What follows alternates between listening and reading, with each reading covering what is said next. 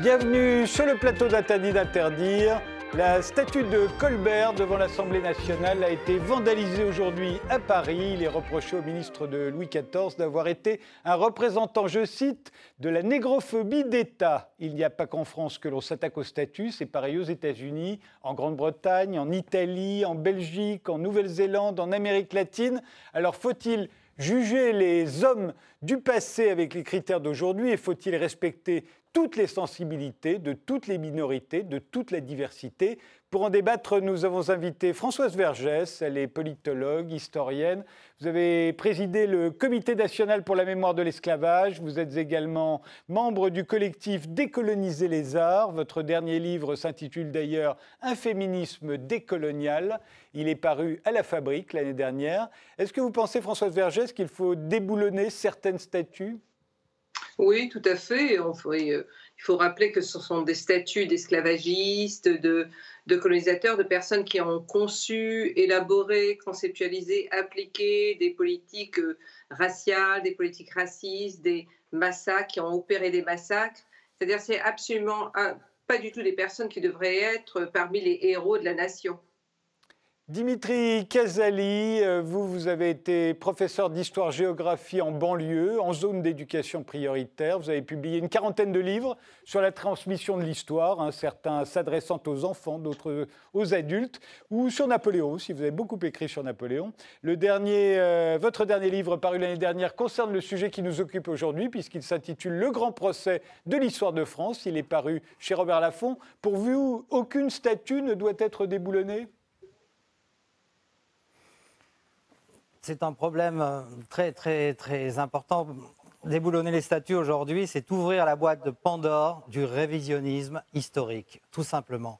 Parce que c'est une fuite en avant. Si on commence à déboulonner les personnages, bientôt on aura pratiquement 80% des personnages de, l'histoire de l'humanité vont devoir être euh, déboulonnés. Parce que l'histoire, bien sûr, on ne peut juger l'histoire en général. L'histoire, là, ce que l'on fait, c'est il faut toujours replacer dans le contexte de l'époque Hein, les événements et les, épisodes et les personnages dont on parle. Et effectivement, en 1685, le contexte historique était tout autre, puisque la terre entière pratiquait l'esclavage. En 1685, c'est la date de promulgation du Code noir. Hein. On reviendra euh, au cas de, Colbert. Euh, euh, mais d'abord, est-ce que refuser de célébrer, ça n'est pas censuré quand on, retire Louis-Ferdinand Céline, euh, grand écrivain, et ce que nul ne conteste, euh, quand on le retire euh, de la liste des célébrations nationales en 2011, on refuse de le célébrer, on ne le censure pas.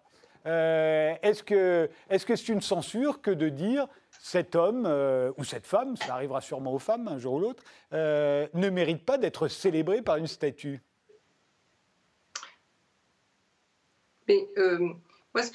Les statuts, d'abord, ce n'est pas l'histoire, elles ne racontent pas l'histoire. Les statuts, ce sont des choix politiques à un moment donné, opérés par l'État ou par une ville, ou par exemple Gallieni, c'est la Ligue coloniale maritime qui veut qu'elle que, ait une statue.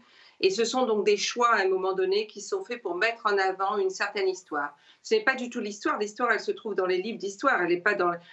Personne, mais moi j'ai grandi à l'île de la Réunion, je suis passée devant la statue de la Bourdonnais, gouverneur colonial, esclavagiste ça ne m'a pas raconté l'histoire de l'esclavage, mais jamais, jamais. L'histoire de l'esclavage, je l'ai appris chez moi parce qu'à l'école, on ne l'apprenait pas. Je n'ai pas, je veux dire, ce sont des choix, donc on peut, ces choix peuvent changer. L'histoire quand même change, la manière dont on voit euh, l'espace. Euh, on parle de, on, sait bien qu'à Paris, sur les 750 statues, il y a à peine 30, 30 statues de femmes, par exemple. Donc, de toute façon, il n'y a pas d'égalité. Il y a, je veux dire, ces statues, c'est quand même un monde très masculin, et euh, énormément de militaires, énormément de guerriers, énormément donc de personnes qui ont construit l'État à travers l'armée. on pourrait quand même se poser les questions. Je ne vois pas ce que Gallieni apporte, la statue de Gallieni apporte à la connaissance de l'histoire, la statue de Bugeaud, la statue de, de, de, de, Lyoté. Je ne vois pas ce qu'ils apportent. Je ne vois pas ce qu'on ce apprendrait en passant devant la, devant la statue de Lyoté et de Gallieni. Je n'y crois pas une seconde. L'histoire, elle s'apprend à l'école, dans les médias, dans les discussions, dans les débats. Et de toute façon, quand on entend dire qu'elle ne se révise pas, elle se révise constamment. On ouvre de nouvelles archives, on commence à voir d'une manière différente. Sinon, il n'y aurait pas eu d'histoire des femmes, il n'y aurait pas eu d'histoire des ouvriers, il n'y aurait pas eu d'histoire des colonisés, ni d'histoire des esclaves. Ça serait resté le même, le même récit depuis depuis le, je sais pas moi, depuis le XIe siècle jusqu'à aujourd'hui. Et il y aura certainement des révisions de l'histoire de l'esclavage, il y aura certainement des nouvelles approches et de l'histoire de, la colonisation. Il y en a chaque année, il va en avoir encore cette année, l'année prochaine. Donc les choses, mais ça c'est l'histoire. Mais la mémoire qu'on nous met dans les rues, sur les squares, on pourrait quand même, c'est une question citoyenne dont on pourrait discuter. Elle n'est pas de l'ordre du pouvoir politique ni des historiens. On doit choisir, on doit pouvoir choisir qui nous voulons célébrer. Et effectivement, et de dire que certaines de ces statues sont des insultes, c'est quand même de nous dire que votre histoire ne compte pas, elle n'a pas d'importance, elle n'a absolument pas d'importance.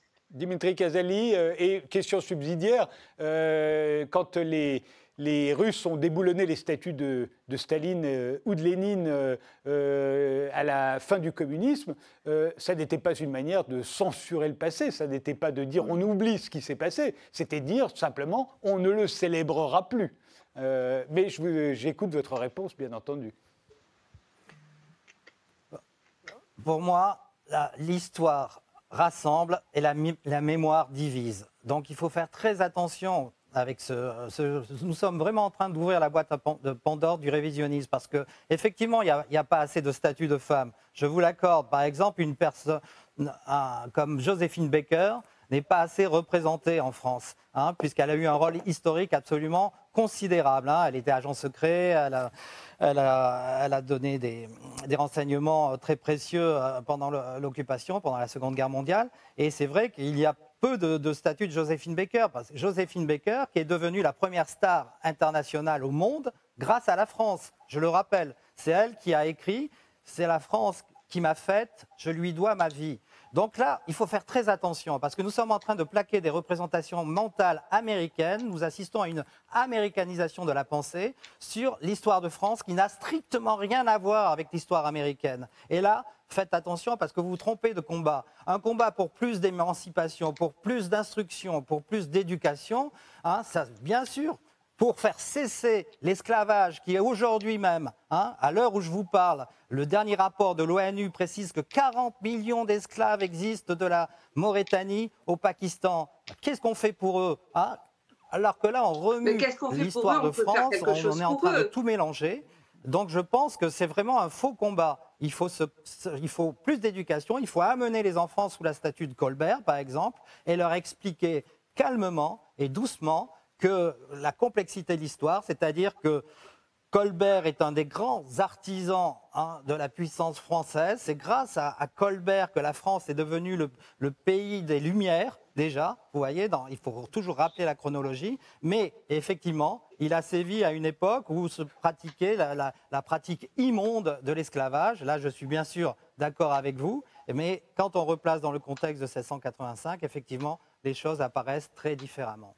Alors justement, abordons le cas Colbert, puisque non seulement sa statue a été vandalisée euh, aujourd'hui même devant l'Assemblée nationale, mais euh, il y a une salle à l'Assemblée nationale qui s'appelle la salle Colbert, et un certain nombre de députés voudraient la débaptiser, dont Jean-Marc Ayrault, ancien Premier ministre. Le cas Colbert est intéressant parce qu'effectivement, il faudrait mettre les enfants devant la statue de Colbert et leur expliquer qui était Colbert, et, par exemple leur expliquer que c'est pas lui qui a promulgué le Code noir, par exemple, puisque vous l'avez dit, 1685, il était mort, Colbert, en 1685, il était déjà mort depuis deux ans. Euh, c'est son fils qui a rédigé le Code noir, ça n'est pas Colbert. Et on pourrait leur dire aussi que pour l'époque, le Code noir, c'était un progrès, puisqu'il donnait aux esclaves des colonies françaises des droits que leur refusait leur maître et qui n'existaient nulle part ailleurs. Le droit d'être considéré comme un être humain et non plus comme une chose, le droit de se marier, le droit de ne pas être séparé de sa femme et de ses enfants, le droit de se reposer euh, le dimanche et les jours de fête, le droit de s'instruire, le droit d'être enterré au cimetière, etc., etc.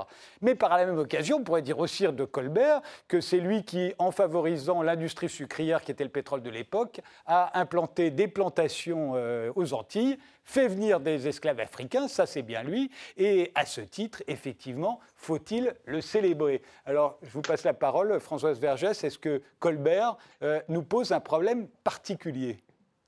Oui, Colbert pose un, un, problème particulier. Le Code noir ne donne pas tellement de droits aux esclaves, il ne faudrait quand même pas exagérer. Je veux dire, il euh, légifère des tas de tortures, euh, des tas de punitions si l'esclave si marronne, s'échappe, s'enfuit. C'est quand même toute une époque d'une extrême brutalité. Et je voudrais rappeler qu'il y a des citoyens euh, français qui sont descendants d'esclaves à la Martinique, en Guadeloupe, en Guyane et à La Réunion. Donc on n'est pas en train de parler des États-Unis, on n'est pas en train de parler d'une américanisation, on est en train de parler de nous aujourd'hui de nous qui sommes ici en France et dont notre histoire est absolument n'a aucune importance. Je ne vois pas pourquoi il n'y a pas une statue de Louis Delgrès, par exemple, ou une statue de, de, de, Toussaint Louverture, ou, ou, même pas simplement des statues, parce que je ne suis pas non plus pour la multiplication de statues. Je, peux, je pense qu'on pourrait remplacer parfois certaines statues par des arbres, hein, pourquoi pas, qu'il y ait une forêt à la place de, la statue de Gallieni ou de, ou.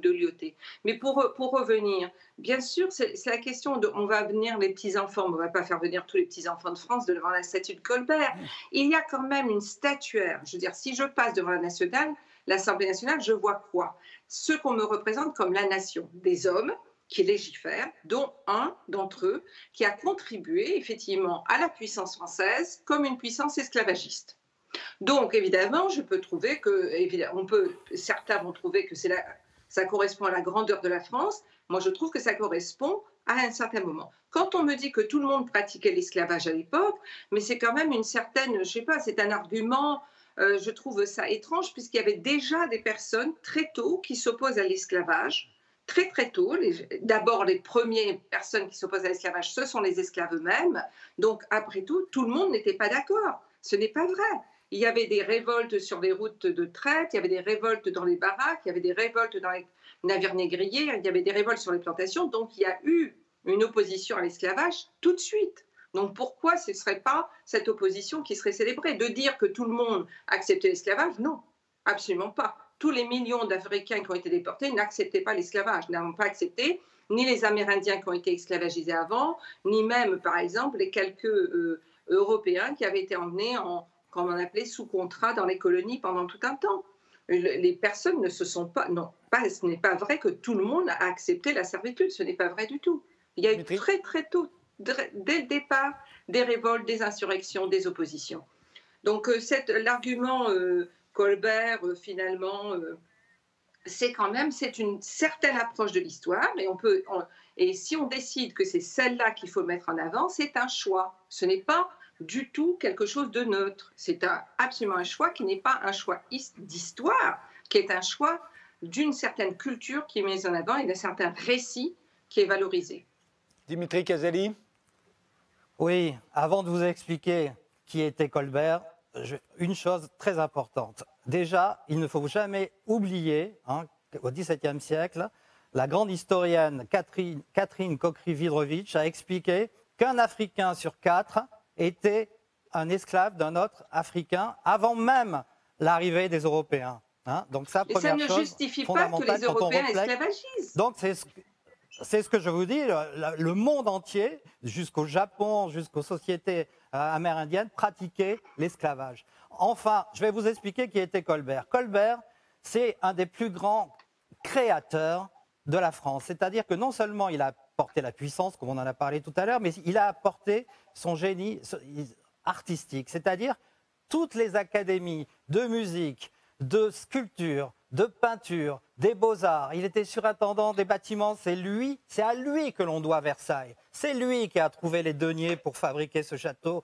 que la Chine, que les Américains, que le monde entier nous copie. Vous voyez, renier Colbert, c'est renier une part de l'âme française. Ça, il faut bien le comprendre. Enfin, c'est grâce à ce rayonnement artistique et intellectuel que Colbert a provoqué que la France a pu advenir au siècle des Lumières. Et c'est le siècle des Lumières qui a qui a produit tous ces beaux idéaux, ces, principes de liberté, d'égalité et d'émancipation, hein, que je revendique aussi en tant que républicain et dont je suis fier. C'est la France qui a créé cet universalisme. Et l'Angleterre et la France sont les deux seuls pays au monde les deux premiers à avoir aboli l'esclavage, l'Angleterre en 1830 et la France en 1848. Donc vous voyez, vous vous trompez de combat. Il faut combattre les esclavagistes aujourd'hui. En Libye, à l'heure où je vous parle, ils, vendent des esclaves 400 euros. Hein. des esclaves noirs se vendent sur les marchés de Tripoli 400 euros. Au Pakistan, plus de 40% des jeunes filles n'ont pas le droit d'aller à l'école.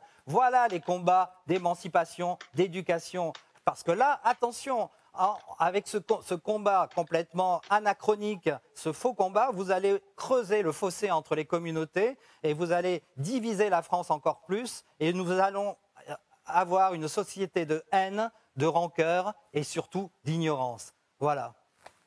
Monsieur, moi, je ne vous fais pas la leçon d'histoire. Je viens d'un département dit français où il y a encore des esclaves et qui est très marqué par l'esclavage. Donc, je trouve que vraiment, c'est assez incroyable de me faire la leçon là-dessus. Si par exemple à La Réunion, à la Martinique, à la Guadeloupe et à la Guyane, il y a encore un tel racisme, de telles inégalités, de telles injustices, que les Noirs descendants d'esclaves sont absolument, n'ont pas le même accès à la santé, à l'éducation, qu'il y a un taux de chômage incroyable, que les monocultures ont été imposées, de la banane, du sucre, du café. Je veux dire, ça n'a rien à voir avec la Libye. Alors évidemment, il y a des choses en Libye, je suis d'accord pour les combattre, mais je suis en France, je combats le racisme en France et les inégalités et les injustices ah, qui sont en France et qui sont issues de l'esclavage. Quand on me dit tout le monde avait des esclaves, je, je dis tout le monde avait des esclaves, mais ce n'est pas l'esclavage africain qui a produit le monde dans lequel nous vivons, qui a amené la modernité. Ce n'est pas l'esclavage africain, ce n'est pas l'esclavage africain qui a colonisé les Caraïbes et les Amériques, Amérique du Nord, Amérique centrale, Amérique du Sud ou dans l'océan Indien. Je n'ai jamais vu, ce n'est pas eux. Donc d'une part, quand on dit tout le monde avait des esclaves et qu'évidemment les Africains aussi, c'est eux, on veut absolument minimiser la responsabilité des Européens, qui ont quand même organisé une traite pendant des siècles et qui ont créé effectivement tout un monde nouveau, comme ce qu'ils appellent le monde nouveau, qui était basé sur cette exploitation. L'esclavage en Afrique n'a pas transformé le monde de la même manière que l'esclavage colonial. Et vous pouvez lever vos yeux, ce n'est pas vrai. Par exemple, l'Europe consomme du sucre, du café, du tabac. Ce n'est pas à cause de l'esclavage africain, c'est à cause des, plantations dans les Caraïbes, des plantations aux États-Unis. Donc, de toute façon, nous, condamnons, nous condamnons toutes les traites et tous les esclavages, mais nous voulons quand même signaler que l'esclavage colonial pratiqué par mhm. tous les pays européens, et d'une part par la France, quand vous dites que c'est le premier pays qui a aboli l'esclavage, rappelons que c'est aussi le seul pays qui l'a rétabli. Après la première abolition de l'esclavage en 1794, c'est le seul pays d'Europe qui rétablit l'esclavage en 1802 avec Napoléon. Et donc, il faut attendre encore la Deuxième République la Seconde République en 1848 pour l'abolir définitivement. Donc, on n'est pas du tout dans une histoire de progrès où tout le monde serait comme ça, se dirigerait merveilleusement vers le progrès. C'est une histoire avec des reculs. C'est une histoire où, par exemple, quand les Guadeloupéens sont devenus libres, Napoléon envoie ses troupes pour écraser, pour rétablir l'esclavage. Et donc, il y a la rébellion avec Louis Delgrès et les gens sont massacrés. Je ne trouve pas qu'il y ait de quoi euh, se vanter là-dessus. Et ce n'est pas un révisionnisme de le faire, puisque la proclamation de Louis Delgrès est une proclamation qui dit la liberté ou la mort. Donc c'est quelqu'un qui est tout à fait capable d'écrire un texte, une proclamation de la liberté. Ça ne vient pas de la France, c'est quelqu'un en Guadeloupe, un Guadeloupéen qui le fait. Donc c'est une question de justice. Ce n'est pas de dire qu'il n'y a pas eu d'abolitionnistes en France, c'est de dire que les premiers abolitionnistes, parce que pour eux c'était une question de vie et de mort, étaient les personnes qui étaient esclavagisées et qui n'ont pas arrêté de lutter pour la liberté et l'égalité, justement, pour ces choses qui sont si importantes, et qui l'ont fait avancer cette histoire. La révolution haïtienne a énormément fait avancer cette histoire. Donc la question n'est pas de remplacer une histoire par une autre et de dire, c'est de, dire qu'il faut reconnaître ces parts d'histoire. Il faut quand même entendre les voix des personnes qui parlent et qui sont, euh, qui sont des descendantes d'esclaves. Et les Africains eux-mêmes sont en train de faire leur travail sur l'esclavage qu'il y a en Afrique. Au Maroc, il y a eu un livre sur l'esclavage au Maroc et le fait d'être noir au Maroc. Donc ce travail se fait, même dans les pays arabes et dans les pays musulmans, ce travail se fait de plus en plus. Donc il y a une avancée dans la recherche et ce n'est pas la recherche européenne qui est la plus en avance sur ces questions. Euh, une question complémentaire à ce que vous venez de dire, euh, Françoise Vergès. Euh, il y a la statue de Victor Schoelcher qui a été vandalisée en Martinique. Ça a beaucoup choqué parce qu'on a dit c'est quand même l'homme qui a aboli l'esclavage. Il est d'ailleurs devenu le député de la Martinique à la suite de cela. Mais en même temps, ceux qui, ceux qui avaient vandalisé la statue ont fait savoir que, au fond, c'est toujours la même chose. On croit que c'est nous, les Blancs, pour faire simple, euh, qui euh, avons octroyé la liberté aux esclaves et qu'on est très sympa dans notre grande mansuétude de l'avoir fait. Et, par la même occasion, on a oublié que ce sont les, les esclaves noirs de Martinique eux-mêmes qui ont aboli l'esclavage en 1848 en se révoltant. Et le gouverneur de la Martinique a été obligé d'abolir l'esclavage avant l'arrivée du décret signé par Schulcher. Et qu'en vandalisant la statue de Schulcher, ça n'était évidemment pas contre Schulcher, mais c'était une façon de dire pourquoi élève-t-on une statue à, à Schulcher et pas aux esclaves qui se sont révoltés à ce moment-là. Pourquoi est-ce que, comme vous le disiez, euh, il n'y a pas de statue à, Toussaint Louverture, qui est le premier à avoir euh, euh, à s'être révolté, à avoir aboli l'esclavage, etc., etc. Dimitri, Casali, est-ce que ça ne pose pas un problème, effectivement, qu'à chaque fois les blancs, et encore une fois, je parle d'une catégorie sociale, hein, pas de vous ou moi, mais on a tendance à toujours se voir comme la solution de tous les problèmes de l'humanité, et jamais, on aime bien se voir comme euh, comme Schulcher, et jamais comme euh, une partie du problème, au fond, et, de rendre aux autres euh, le fait que parfois ils ont résolu le problème sans nous. Avant de parler de Toussaint l'ouverture, j'aimerais encore une parenthèse. N'oublions jamais, et c'est intéressant parce que vous l'avez presque oublié, hein, la traite arabo-musulmane qui a commencé au 7e siècle, qui qui, n'est même pas terminé aujourd'hui, hein, et qui a déporté plus de 18 millions. Hein. Donc j'aimerais bien que vous demandiez des comptes à l'Arabie saoudite, hein, à l'Égypte ou à des, aux, pays du Golfe. Ça, c'est sûr que là-bas, on ne tente rien, on tente toujours dans les régimes démocratiques comme la France ou l'Angleterre. Pour revenir à, Toussaint Louverture, il pose un problème quand même très intéressant, parce que personne... Et, et Schulcher, euh, euh, bien sûr, il n'y a pas assez de statuts de noirs, ça je vous l'accorde, mais Toussaint Louverture va poser un problème certain parce qu'il faut savoir que lui-même possédait une plantation avec 12 esclaves. Donc, dans un sens, il est aussi un esclavagiste. Donc, je suis d'accord pour élever plus de, de pour les Noirs, bien sûr, des personnages comme Joséphine Baker dont je vous parlais tout à l'heure. Il faut savoir qu'en France, Hein, et c'est les ancêtres de Françoise Chandernagor qui, l'ont prouvé. Il existait une loi en France qui remontait un édit de 1315. Dès qu'un esclave touchait la terre de France, il était automatiquement libéré. Et c'est ce qui est arrivé aux ancêtres de Françoise Chandernagor, la grande écrivain, qui a débarqué à Marseille et qui a été libéré automatiquement. Et donc après, bien sûr, il y a tous ces personnages absolument hauts en couleur dont on parlait tout à l'heure. Euh, Severiano de Heredia et le premier maire de, Paris était noir en 1879. Après, Blaise Diané a été le premier député français noir à l'Assemblée nationale, alors qu'il faut attendre 1965 aux États-Unis pour avoir un, sénateur noir. Ensuite, contrairement à ce que dit euh, Virginie Despentes, des ministres noirs, il y en a chaque année depuis 1931. Et c'est euh, bien sûr Kofi Yamyam il y, a peu, de temps, la semaine dernière, l'ancien ministre de François Mitterrand a rappelé que pour lui, il n'y avait pas de problème noir en France. Il a dit la semaine dernière. Donc vous voyez, il ne faut pas plaquer encore ces représentations mentales américaines, anglo-saxonnes. Pour en venir au Code noir, c'est vrai que tous les grands spécialistes, que ce soit Pétré Grenouillot hein, ou Jean-François Niort, disent que le Code noir fut un progrès. Non, mais en fait, euh, Louis XIV, Louis, euh, euh, Colbert est un grand législateur. C'est ça, encore une fois, qu'il faut, il faut lui rendre grâce. Il a écrit, il a rédigé plus d'une dizaine de codes. Il a rédigé le code Louis, l'ancêtre du code civil. Il a rédigé le code des eaux et forêts, hein, toujours opérationnel aujourd'hui. Il a rédigé le code de service maritime de la marine. Il a rédigé le premier code de commerce. Et donc, on lui a demandé de légiférer de réglementer l'esclavage et effectivement, il a fait. Et ce n'est pas pour ça qu'il faut abattre sa, statue d'un personnage aussi considérable de l'histoire de France. Si on, et, pardon de vous interrompre, hein, je voudrais, juste, je, vous donne la parole tout de suite, mais il faut juste, euh, il a rédigé plein de codes, sauf le code noir. Encore une fois, c'est son fils. Ça n'est pas Colbert, il était mort. Euh, il reste une minute, euh, une minute avant la pause, Françoise Vergès. Une minute. je voudrais juste hein. dire la, la question sur l'Arabie Saoudite qu'on nous sort tout le temps les questions d'aller demander des comptes à l'Arabie saoudite. D'abord, moi, je ne suis pas le gouvernement français qui vend des armes constamment à l'Arabie saoudite. Et quand nous devons lutter pour que les personnes en Arabie saoudite aient plus de droits, nous sommes dans la rue et nous manifestons. Moi, je suis réunionnaise. Je ne parle pas et je peux citer Jean-Pierre Sainton, au lieu de Pétré Grenouillot. On pourrait citer Michel Ralph Trouot, qui est. Je veux dire, pourquoi les historiens que vous citez sont tous des historiens du côté. Je veux dire, pourquoi il n'y a absolument même pas la parole d'un historien guadeloupéen, d'un historien haïtien qui voit les choses différemment? Je veux dire, pourquoi leurs travaux n'ont pas d'importance, n'ont pas d'intérêt?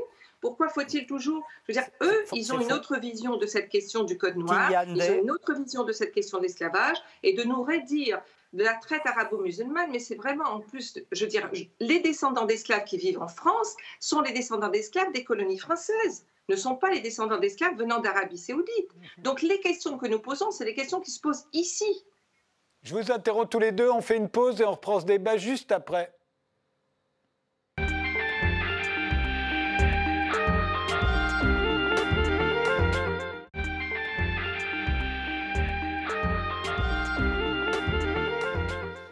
Faut-il euh, déboulonner les statuts On reprend ce débat avec euh, Françoise Vergès, qui est politologue et historienne euh, qui a publié l'année dernière un féminisme décolonial à la fabrique, et avec Dimitri Casali, qui est historien et qui a publié, lui, l'année dernière, Le grand procès de l'histoire de France chez Robert Laffont. Une autre figure que j'aimerais qu'on invoque parce qu'elle pose le problème sous un autre angle, c'est celle du général Bugeaud, qui a commis en Algérie, pendant la conquête de l'Algérie, ce qu'on appelle aujourd'hui des crimes contre l'humanité. il, exterminait hommes, femmes et enfants en les enfumant euh, dans des grottes. Et il s'agissait d'un plan précis, hein. ça n'est pas un accident qui serait arrivé comme ça, ça s'est produit à plusieurs reprises.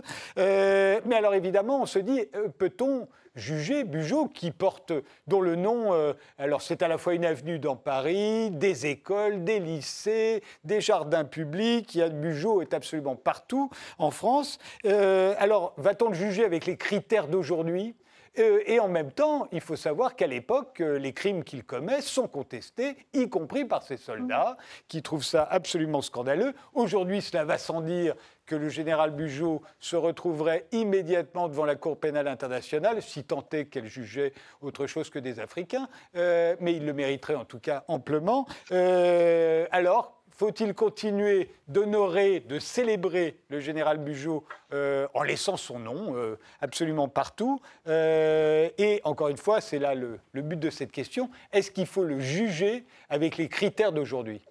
Dimitri Caselli. Excellente question, parce qu'effectivement, Pierre Nora, le grand historien, a rappelé que l'histoire est une longue suite de crimes contre l'humanité. C'est ça l'histoire, depuis la nuit des temps Hein, de l'esclavage, dont on parle aujourd'hui, existait depuis les sociétés les plus ancestrales, et, cette horreur. Et donc, effectivement, il faut toujours replacer dans le contexte de l'époque cet anachronisme. Euh, l'anachronisme, disait encore euh, Marc Bloch, notre grand historien, est le pire des mots en histoire. Donc, effectivement, Bugeaud a fait la conquête de l'Algérie dans le sang. J'ai moi-même écrit un manuel scolaire hein, chez La Martinière où j'explique sur la page de gauche que la conquête de l'Algérie s'est faite dans le sang, et j'ai représenté les fameuses enfumades euh, du général Bugeaud. Je l'ai moi-même demandé. Sur la, euh, la, page de droite, en revanche, j'ai insisté sur toute l'œuvre sanitaire, éducative, des infrastructures que la France coloniale, comme on dit, avait réalisées en Algérie. Comme ça, l'élève peut se rendre compte que l'histoire n'est pas toute noire, elle n'est pas toute blanche, elle est grise et complexe. Et c'est cette complexité qui la rend passionnante. Hein, en même temps, ses actions positives et en même temps ses actions négatives. Pour en revenir à Bugeaud, effectivement, je ne pense pas qu'il faille qu'il soit trop présent. On peut faire comme les Russes dont vous parlez tout à l'heure ou les pays de l'Est qui ont organisé justement ces statuts dans des parcs dans des parcs des, immenses où toutes les statues de, Lénine, de Staline sont concentrées. En revanche, il faut bien dissocier, et ça on voit bien que c'est cette longue montée de l'ignorance, le rôle de Gallieni, Federbe et Lyoté de Bugeaud. Bugeaud, c'est un soldat de Napoléon. Il a encore la, guerre de guérilla, de guérilla en Espagne. C'est les pratiques, les enfumades des grottes qu'on pratiquait dans cette euh, guerre civile euh, euh, populaire horrible. En revanche, avec l'arrivée de Feder Gallieni, il y a une évolution certaine qui se produit dans la façon de faire la guerre. Federbe, tout d'abord, que vous voulez tous déboulonner, il faut savoir, la plupart ne le savent pas, qu'il avait épousé une Sénégalaise et que son fils était métis. Donc pour un raciste, merci. Gallieni, c'est le premier à théoriser la, pacification des populations civiles. Ah, il demande à ses officiers, dès qu'il conquiert un village, de construire un marché et le lendemain une école. Donc c'est sûr que l'évolution s'est produite de Bugeaud hein, à Gallieni. Il faut plus d'histoire, il faut expliquer et revenir à la chronologie de l'évolution des esprits. Et voilà. Elioté, bien sûr, il a, il a théorisé aussi la pacification des populations civiles que les Américains ont redécouvert en Irak dix ans après leurs erreurs colossales. Vous savez, ils arrivent en 2003. Je pense que c'est en 2010 que le général Schwarzkopf, le moins pire des généraux américains, redécouvre les écrits de Lyoté et comprend qu'il faut gagner absolument l'amitié de tous ces peuples avant de les, de les conquérir. François Vergès. Oui, alors euh, que l'histoire est une longue liste de crimes contre l'humanité, l'histoire est aussi une longue liste de luttes pour, la liberté, de, de, personnes qui chaque jour, tout le temps, encore aujourd'hui, se lèvent chaque matin et vont lutter. De femmes qui descendent dans la rue, qui prennent les armes, qui entretiennent les choses. C'est absolument aussi cela l'histoire. Donc on peut trouver évidemment la position, ce n'est que des crimes toujours, les hommes sont des criminels, et on peut aussi prendre la position justement de cette incroyable aspiration à la liberté et l'égalité qui toujours fait descendre les personnes dans la rue et les faire bouger. Moi, je suis de ce côté. Je suis du côté des personnes qui savent que peut-être la lutte, elles ne verront pas la victoire, mais il faut lutter pour la liberté et l'égalité. Donc ça, c'est une première chose. Ensuite, je veux dire, l'aspect positif de la colonisation, on en a quand même beaucoup discuté après 2005 quand il avait été question que ça soit enseigné dans les écoles. Je peux dire que finalement, quand on regarde, par exemple, en 1945, quand Aimé Césaire vient à l'Assemblée nationale et présente un tableau des colonies esclavagistes, c'est absolument catastrophique. Après trois siècles de colonisation française, il n'y a rien. Il n'y a pas d'éducation pratiquement. Très peu de personnes ont accès à l'éducation. Il y a une misère totale. Il y a des maladies qui, ravagent. Et c'est une colonie française. Non, c'est pas faux, monsieur. Relisez le discours de Césaire. Non, vous ne pouvez pas me dire ça. Je connais quand même très bien Césaire. Relisez le discours de Césaire à l'Assemblée nationale en 1945. Vous ne pouvez pas me dire que c'est faux. Il s'agit, il suffit de le relire. Il fait un tableau extrêmement négatif. Pardon? Il fait un, tableau extrêmement négatif de la colonisation française. Aimé Césaire. D'accord? En 1945. Et peu après, il y a la départementalisation. Quand on relit toutes ces prises de parole à l'Assemblée nationale, il continue à absolument critiquer parce que le fait qu'il n'y a toujours pas d'égalité. Donc Bugeaud, Gallieni, pour moi, ce sont des criminels exactement comme il a été dit, ce serait. Je ne vois pas ce que Gallieni a fait. Quand vous dites que Bugeaud il a épousé une sénégalaise, mais oh, évidemment tout le monde, tout le monde peut avoir des amis noirs, ça n'y change rien au racisme structurel. Donc Gallieni, les Malgaches, le souvenir des Malgaches, peut-être que les Malgaches n'ont pas d'importance, mais les Malgaches, le souvenir qu'ils ont de Gallieni n'est pas du tout que de quelqu'un qui a fait du bien à leur île. Aujourd'hui encore, le souvenir de Gallieni est un souvenir négatif dans la langue malgache. Il faut parfois peut-être se mettre du côté des personnes qui ont subi tout cela, et non pas simplement des écrits de Bugeaud ou des écrits de Gallieni ou des écrits de Federme, mais qu'est-ce que les Africains, qu'est-ce que les Malgaches, qu'est-ce que les Vietnamiens ont dit de leur, de leur action? Il sait quand même ces personnes, ces femmes et ces hommes existent, leur vie, leur opinion quand même comptent, les vies comptent, ces vies comptent. Je ne vois pas pourquoi dans la question de l'Algérie de Bugeaud, Gallieni, Federbe, on ne lirait que les écrits de Federbe, Gallieni et et on ne lirait rien de ce qui vient des personnes qui les voyaient arriver dans leur pays pour absolument massacrer, brûler, faire la politique de la terre brûlée. C'est une vision, puisque vous voulez vous parler d'équilibre, c'est une vision qui serait un peu plus équilibrée, d'écouter aussi ce que les femmes et les hommes ont perçu et ont vécu de leur côté quand Gallieni, Bugeaud ou Feder arrivent chez eux.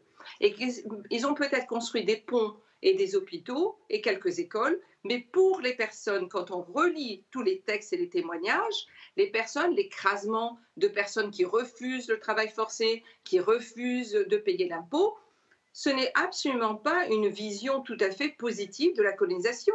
Donc, et c'est là, c'est pas rétrospectif, hein, c'est pas des textes d'aujourd'hui, c'est des textes de l'époque. C'est pas des textes de maintenant, c'est pas rétrospectif, hein, c'est pas une vision américaine ou anglo-saxonne, ce sont des malgaches qui écrivent, ce sont des personnes, des, Sénégalais qui écrivent, et les malgaches, quand les malgaches racontent quelque chose, je trouve que ça mérite d'être écouté. Je ne vois pas pourquoi je trouverais que les malgaches n'ont rien à dire sur ce que Gallieni fait quand il vient dans leur pays. On va, pas faire un, on va pas faire avec une monarchie développée, euh, Gallieni arrive, institue, la première chose qu'il fait, c'est d'instituer le travail forcé. Et, il y aura des, milliers de Malgaches qui vont mourir dans le travail forcé. Et ils vont encourager la colonisation de Madagascar en faisant venir même des gens de la Réunion.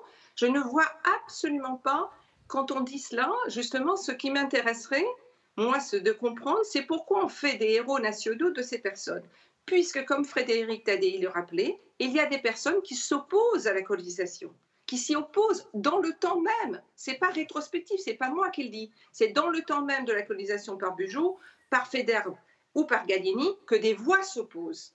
À ça, Et on le sait, quand le discours de Jules Ferry sur les races supérieures doit renseigner les races en races inférieures, il y a des oppositions dans l'Assemblée nationale. Donc, ce n'est pas moi qui le dis, qui serait trop américanisé ou trop anglo-saxonné, ce sont des personnes dans l'époque.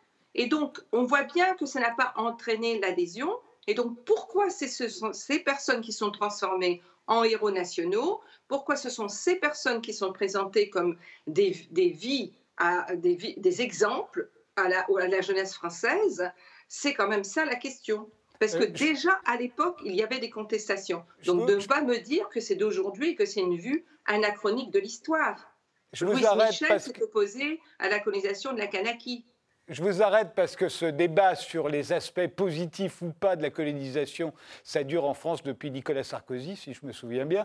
Euh, continuons euh, plutôt notre débat dans ce qu'il a de nouveau, justement, à savoir euh, ces statuts qui nous regardent et que nous regardons. On sait bien pourquoi les statuts sont là. elles sont là pour l'édification, l'édification des citoyens.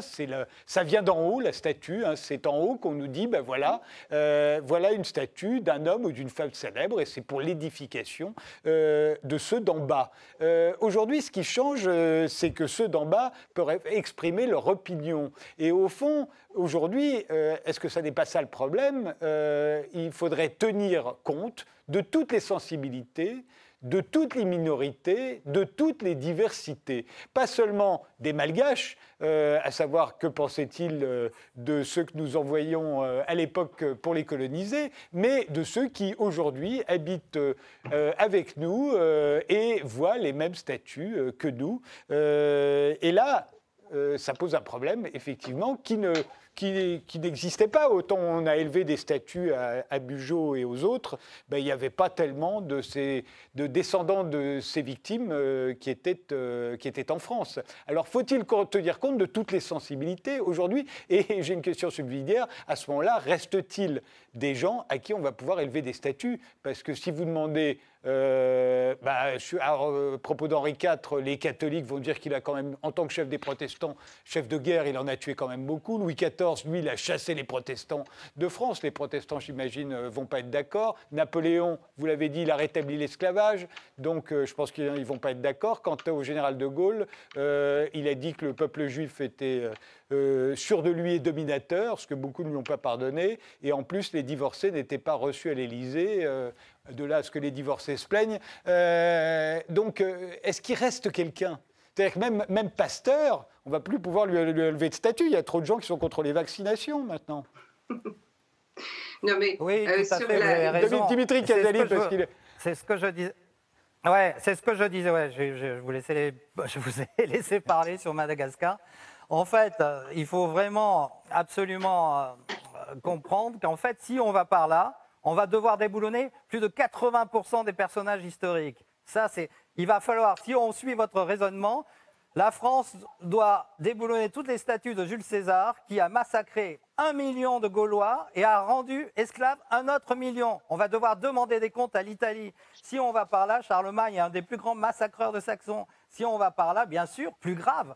Les, moi qui ai écrit les, grands immigrés qui ont fait la France, hein, j'y tiens beaucoup, euh, bien sûr qu'il faut représenter plus de héros noirs dans, nos statuts, mais, aussi il y a des personnages qui vont être extrêmement ambigus. Le grand Jaurès, le grand Jean Jaurès lui-même a parlé du rôle des races supérieures. Léon Blum, hein, le chantre du Front populaire, a parlé de, la supériorité euh, des Blancs. Et le plus grand de tous, Victor Hugo, est-ce qu'on va devoir, alors que la France, je vous le rappelle, a représenté à de nombreux moments de l'histoire de l'humanité l'espoir des hommes, depuis les bâtisseurs des cathédrales, hein, l'art français, comme on le disait alors, l'humanisme de Montaigne, euh, le siècle des Lumières qui a produit ces, demandes d'émancipation, de liberté, d'égalité, qui a permis au peuple euh, de se libérer du joug colonial. Hein, c'est grâce à, ça, Jules Ferry qui a voulu éduquer l'école gratuite public et obligatoire du grand Jules Ferry, ça a donné la possibilité de, construire une élite et tous ces peuples ont pu se libérer de l'emprise française. Mais quand on replace dans le contexte de l'époque, déjà on s'aperçoit que la France était beaucoup plus favorable que les régimes anglo-saxons, anglais, qui n'ont pas fait dans la dentelle, et sans parler des Portugais et des Espagnols, hein, qui étaient beaucoup plus durs que nous. Et aujourd'hui, justement, qu'est-ce qu'on va faire? On va devoir débaptiser. Regardez, euh, même Washington, j'aime rappeler cet exemple, Washington aux États-Unis, George Washington était possesseur d'une plantation de 100 esclaves. Thomas Jefferson, 200 esclaves. Qu'est-ce qu'ils vont faire les Américains? Ils vont débaptiser leur propre capitale? Hein? Vous vous rendez compte dans quelle ineptie, dans quelle hystérie collective? Hier, je regardais la presse américaine. Savez-vous ce qu'ils ont titré? Ils ont titré que la musique classique était raciste. Vous voyez dans quelle folie nous sommes en train de sombrer, un peu grâce à vous. Hein. on est en train de, fracturer la société française qui était beaucoup plus unie, comme disait Kofi Yamniam. Tous ces Noirs dont je vous parlais, qui méritent une statue, c'est évidemment Félix Eboué, Gaston Monerville, qui était le troisième personnage de l'État hein, de 1958 à 1969. Il faut rappeler que la France, ce n'est pas, les États-Unis. Et que malheureusement, avec vos actions, vous allez provoquer une fracture où le vivre ensemble ne sera plus possible. Retenez ce que je vous dis. Au lieu, on va vivre face à face et on va mourir séparément. Alors, je voudrais, si, si, je peux me. La fracture, elle existe déjà. C'est certainement pas ces mouvements qui sont en train de la faire. La fracture existe déjà depuis longtemps. Je voudrais aussi rappeler, je pense, aujourd'hui, Léonore Amiano dans Le Monde disait quelque chose de très juste. C'est sans doute parce que ce sont des Noirs et des Arabes, comme on dit, et des Asiatiques qui demandent justice que ça fait controverse. Je ne suis pas sûre que si, par exemple, des femmes avaient demandé qu'on remplace la statue peut-être de Fédère par la statue de Simone Veil ou de Simone de Beauvoir, ça aurait fait une telle controverse. La question, ce que, ce que nous demandons, c'est que l'histoire, cette histoire, ces personnes-là, ne soient plus dans l'espace public. Donc, il y a quand même quelque chose qui est tous les cas qu'on nous donne, mais alors qu'est-ce qu'on ferait de Jules Ferry, qu'est-ce qu'on ferait de Victor Hugo, tout ça, c'est un peu pour évacuer le problème qui est posé profondément par cette question et qui est lié aujourd'hui au grand mouvement antiraciste qu'il y a dans le monde. Les vies noires comptent, qui a été posé à partir de là. la question des déboulonnage des statuts accompagne ce mouvement, n'est pas le seul. Personne d'entre nous ne croit qu'en déboulonnant les statuts, on va mettre fin au contrôle aux faciès ou aux violences policières mais on le sait que ça a une grande importance malgré tout, là où ça dit quelque chose. Alors, on va pas, je ne vais pas parler des, Amériques, des États-Unis, parce qu'on va nous accuser d'être complètement anglo-saxons, comme si nous n'étions absolument pas capables de penser par nous-mêmes. Ça, c'est l'accusation. Vous n'êtes pas capable de penser par vous-même. Il faut que ce soit les Américains qui vous disent, vous arrêtez pas de les imiter. Euh, Frédéric Tadei rappelait que le premier geste d'éboulonnage des statues a eu lieu en Martinique le 22 mai, bien avant que la statue de Colson tombe à Bristol en Angleterre le 6 juin. Donc apparemment, ce n'était pas les anglo-saxons, ce n'était pas les Américains, c'était des jeunes Martiniquais qui avaient une question précise. Je vais pas revenir. Donc sur Cher, etc. Donc chaque fois qu'on nous donne et voilà, qu'est-ce qu'on va faire de Victor Hugo et qu'est-ce qu'on va faire de Lamartine C'est pour éviter la question que nous posons. Quand est-ce qu'effectivement il y aura plus de justice? Quand est-ce qu'il y aura une justice mémoriale? Quand est-ce que seront pris en compte? Et la question donc des statuts ou des monuments, parce qu'il ne peut pas avoir que des statuts, ça peut être aussi une réflexion sur la manière de représenter dans l'espace public un autre récit. Ça peut être des fresques, j'en sais rien, moi je ne suis pas nécessairement fixée sur la question des statuts, doit être une question collective et, on doit entendre les voix de ces personnes qui, comme Léonora Miano le fait remarquer, c'est elles qui font scandale. C'est pas la demande de remplacement de statut. Quand on a demandé de remplacer la statue, si on demandait la, statue de Pétain, ça n'aurait pas provoqué une controverse. Et je le répète, je suis sûre que si on demandait de déplacer la statue de Fédère pour la remplacer par Simone Veil ou Simone de Beauvoir, peu importe, ça n'aurait pas cette controverse. Ce qui fait controverse, c'est que ça fait partie du combat antiraciste et que de dire que ces statuts contribuent par leur présence à, effectivement à la permanence et à la maintenance d'un racisme structurel. La fracture, elle existe. Elle n'est pas du tout amenée par ces mouvements. Ce n'est pas parce qu'il y a une manifestation devant la statue de Gallieni qu'il y a fracture dans la société française. La société française, elle est fracturée. Qui est mort Qui manifestent dans la rue, ce sont les soignants qui étaient là au premier plan, au premier rang pendant la crise. Je, ne vois pas où, en quoi les mouvements, les quelques mouvements qui demandent ça, fracturent. Et je voudrais qu'on arrête de nous parler d'anglo-saxons et d'américanisation. Nous sommes absolument capables de penser par nous-mêmes.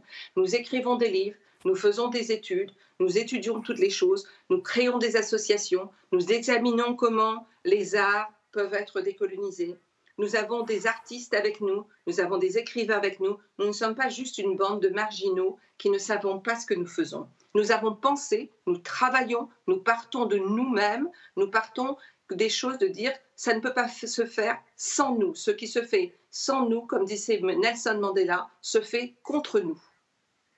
Dimitri Kazali. Oui, il n'y a pas de pays plus égalitaire au monde peut-être hein, que la France. C'est ça qu'il faut rappeler. Dès qu'on regarde le contexte, allez vivre au Pakistan, allez vivre en Amérique latine, allez vivre euh, en Afrique aujourd'hui. Vous avez ce qui se passe avec les élections du Congo, complètement corrompues. Hein, et là, les coloniaux, les, Européens n'y sont pour rien. Donc en fait, il ne faut pas fausser le, le problème. Les premières statues ont été déboulonnées aux Amériques, hein, c'était la statue de Richmond du général Lee. On revient toujours aux États-Unis. Malheureusement, les États-Unis, tout ce qui se passe en Amérique arrive dix ans après. Et malheureusement, hein, nous, comme je vous ai rappelé depuis tout à l'heure, la France n'a strictement rien à voir avec les États-Unis. Aujourd'hui, ils ont même aux États-Unis déboulonné la statue d'Ulysse Grant, le général du Nord qui avait donc euh, qui était contre, euh, qui était euh, pour l'abolition de l'esclavage et qui avait vaincu le Sud esclavagiste. Vous vous rendez compte dans quel degré de folie il leur restait Ils étaient tellement sauvages, des vrais barbares. Ils ont déboulonné la statue de Cervantes.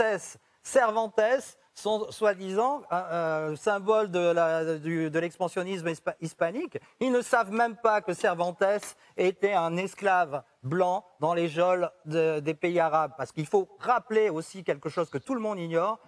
L'esclavage était tellement pratiqué dans l'histoire que 1,5 million de blancs européens ont pourri dans les geôles d'Alger, de Tunis, de Tripoli. Et ça, et Cervantes le premier. Donc vous voyez, on est en train de plaquer un faux problème. La lutte antiraciste, les droits civiques ont été euh, reconnus en 1965 et avec raison. Et alors que quand les Américains arrivent en France, les musiciens, je parle de Sidney Bechet en, 1925, de Miles Davis et, de, Jimi Hendrix, ils, disent, que c'est le Paris et le paradis des Noirs, a écrit Sidney Bechet. Hein? Est-ce que vous le savez, ça? Donc c'est ça. C'est ça, il ne faut pas se tromper de combat. Et là, je dis attention, parce qu'effectivement, on ne pourra plus vivre ensemble si on efface notre histoire, un peuple amnésique euh, comme la France, comme tous les pays vont le devenir, puisque ça se produit aussi en, Grande-Bretagne. Vous avez vu qu'ils ont, ils ont attaqué la, statue du, grand Churchill, hein, qui n'a pas plus antiraciste que le Winston Churchill, quand on connaît véritablement ses mémoires, ce qu'il a écrit. Mais non, il a déclaration, c'est Churchill, c'est un personnage en couleur. Alors effectivement, il parlait des Chinois, il disait les Shintok, mais c'est pas pour ça qu'il était raciste pour autant. en 1920, à la tribune de la SDN, il dit, il dit, le peuple juif est un des plus grands juifs, peuples de toute l'histoire de l'humanité. Il écrit ça en 1920 et c'est de toute façon c'est grâce à lui que l'État d'Israël en partie a été créé. Pour vous interrompre, je, vous interromps parce qu'il reste plus que trois minutes, mais il y a bien pire que Churchill. Il y a Gandhi. Gandhi est accusé d'avoir été raciste euh, et, d'avoir été un, prédateur sexuel. la question, la question quand on dit qu'on parle des sauvages et des barbares aux États-Unis qui euh, font ceci et cela sur les statuts. Après l'assassinat en direct de George Floyd, je trouve que de parler de sauvages et de barbares aux États-Unis, alors que vraiment, qui sont les sauvages et les barbares sinon ces policiers qui assassinent en direct pendant huit minutes, tranquillement, en regardant tranquillement. Monsieur, je vous ai laissé parler, vous me laissez parler. En regardant tranquillement. Grégoire, le premier Qu'est-ce qui, est la violence? Qu'est-ce qui fait violence? Qu'est-ce qui est sauvage et qu'est-ce qui est barbare? Ça, c'est une première chose. Pour revenir à la France, puisqu'on arrête chaque fois cette utilisation des États-Unis, parfois pour dire que c'est un pays absolument horrible ou parfois pour dire que c'est un pays formidable, n'a aucun intérêt, n'a strictement aucun intérêt. La manière dont le racisme est vécu dans une société peut être effectivement totalement différente de la France aux États-Unis.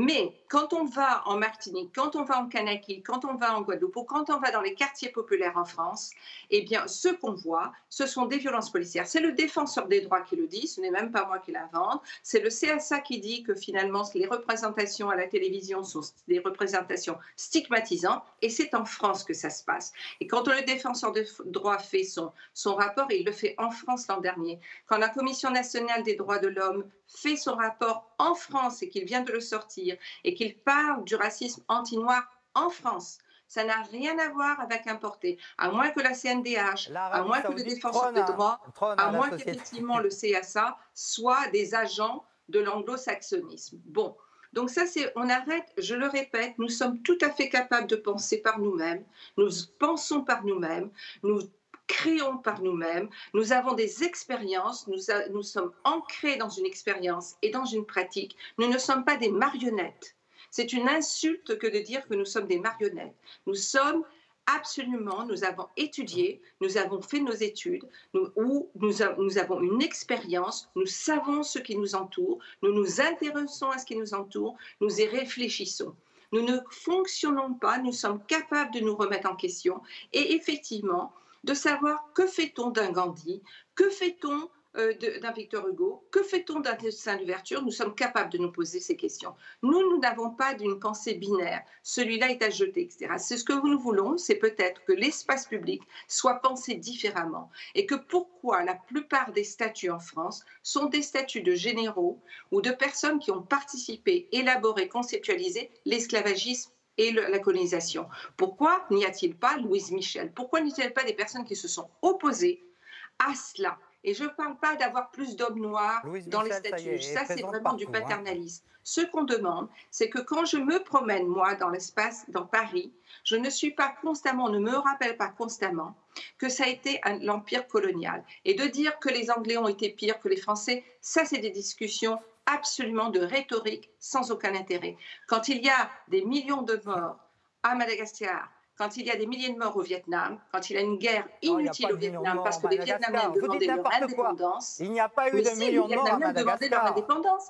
Madagascar vos paroles. en 47, si vous êtes Madagascar en 47, ah. c'est un massacre par l'armée française. Mais je, je, au maximum je vous arrête, je vous arrête tous les deux. Donc je veux dire, ce que l'on demande pour terminer, c'est beaucoup plus de justice. que la lutte antiraciste est une lutte pour la justice et pour l'égalité. Ce n'est pas une lutte pour fracturer, c'est une lutte au contraire au contraire, pour avoir une société plus paisible où des jeunes noirs et des jeunes arabes ou des jeunes femmes voilées, quand elles sont dans la rue, ne sont pas insultées, ne sont pas arrêtées huit fois par jour dans les métros, qu'elles soient accueillies, qu'elles puissent exercer leur métier, qu'elles puissent avoir une promotion. Et je parle une nouvelle fois des rapports du défenseur des droits, de la Commission nationale des droits humains, de la Ligue des droits de l'homme, du CSA, c'est-à-dire euh, pas de justement de ce que vous considérez comme des fractionnistes. Je vous interromps. Partons, de ces réalités, ne partons pas d'opinion. Françoise Vergès, je, suis obligé de vous interrompre. On a dépassé déjà depuis longtemps le temps de cette émission. Merci tous les deux. Merci Dimitri Kazali. Merci, de nous avoir suivis et rendez-vous au prochain numéro.